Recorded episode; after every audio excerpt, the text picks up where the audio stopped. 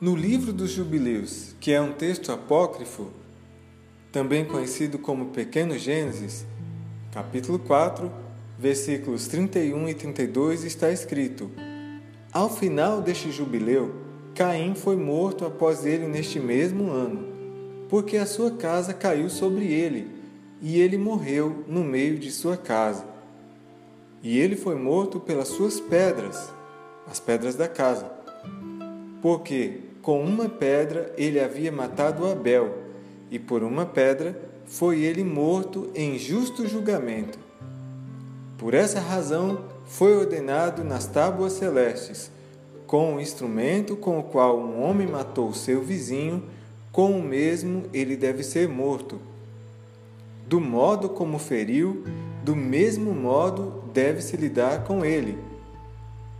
Isto está em acordo com o livro de Levítico do Antigo Testamento Bíblico capítulo 4, versículos 19 e 20, que diz: Se um homem ferir o seu próximo, assim como fez, assim se lhe fará a ele, fratura por fratura, olho por olho e dente por dente. Se lhe há feito o mesmo que ele fez ao seu próximo. Este texto do livro dos Jubileus foi citado para ilustrar como a lei do retorno, vamos chamá-la assim, é efetiva. Quando éramos crianças, ouvíamos muito a frase: Não faça isso, Deus vai te castigar, ou Você será castigado por isso. E até mesmo alguns repetem isso até hoje. Na verdade, Deus não precisa intervir a cada acontecimento ou a cada incidente para executar juízo. Ele não precisa ficar insistentemente julgando acontecimentos e situações, porque ele não está preso a limitações humanas. Se assim fosse, seria mais ou menos como aconteceu com Moisés. Êxodo 18, a partir do versículo 13, nos relata: No dia seguinte, Moisés assentou-se para julgar as questões do povo, e este permaneceu de pé diante dele desde a manhã até o cair da tarde. Quando seu sogro viu tudo o que ele estava fazendo pelo povo, disse: Que é que você está fazendo? Porque só você se assenta para julgar e todo este povo o espera de pé desde a manhã até o cair da tarde? Jetro, sogro de Moisés, continua no versículo 19: Agora ouça-me, eu lhe darei um conselho, e que Deus esteja com você. Seja você o representante do povo diante de Deus e leve a Deus as suas questões. Oriente-os quanto aos decretos e leis, mostrando-lhes como devem viver e o que devem fazer. Mas escolha dentre todo o povo homens capazes, tementes a Deus dignos de confiança e inimigos de ganho desonesto. Estabeleça-os como chefes de mil, de cem, de cinquenta e de dez. Êxodo, capítulo 18, versículos 19, 20 e 21. Moisés precisou agir dessa forma, homem limitado como nós que era. Porém, Deus é soberano, o Criador perfeito ele criou desde o início leis naturais que funcionam infalivelmente. Sobre o que nos referimos, pode-se ler em Gálatas 6.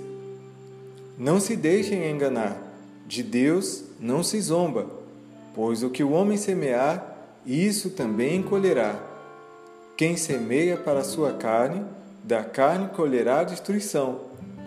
Mas quem semeia para o espírito, do Espírito colherá a vida eterna. E não nos cansemos de fazer o bem, pois no tempo próprio colheremos se não desanimarmos. Por enquanto, temos oportunidade, façamos o bem a todos, especialmente aos da família da fé. Gálatas 6, do 7 ao 10. O Criador instituiu essa lei desde o princípio e é uma lei universal harmoniosa que não falha.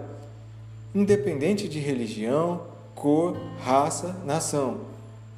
Por isso, como diz o texto que acabamos de citar, nunca deixe de semear o bem, de fazer o bem e de preparar coisas boas para sua colheita imediata ou futura, porque você vai colher exatamente o que semear, assim como o agricultor colhe da terra exatamente o mesmo fruto que semeou, e apenas este.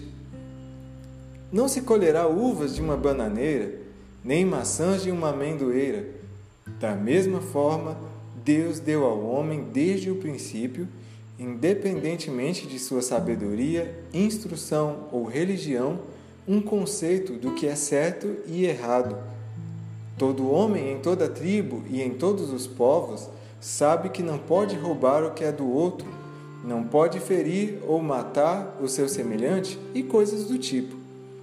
Nenhum homem pode se considerar inocente sobre tudo isso, porque a nós foi dada esta ciência. Deus é perfeito e trata para que a cada um seja retribuído segundo as suas obras. Pense nisso, pois esta é a verdade e a lei de Deus. Gostou dessa mensagem? Compartilhe com sua família e com seus amigos. E viva melhor através da Bíblia. Um grande abraço e não deixe de curtir o nosso trabalho e de nos seguir no Instagram e também se inscrever no nosso canal no YouTube.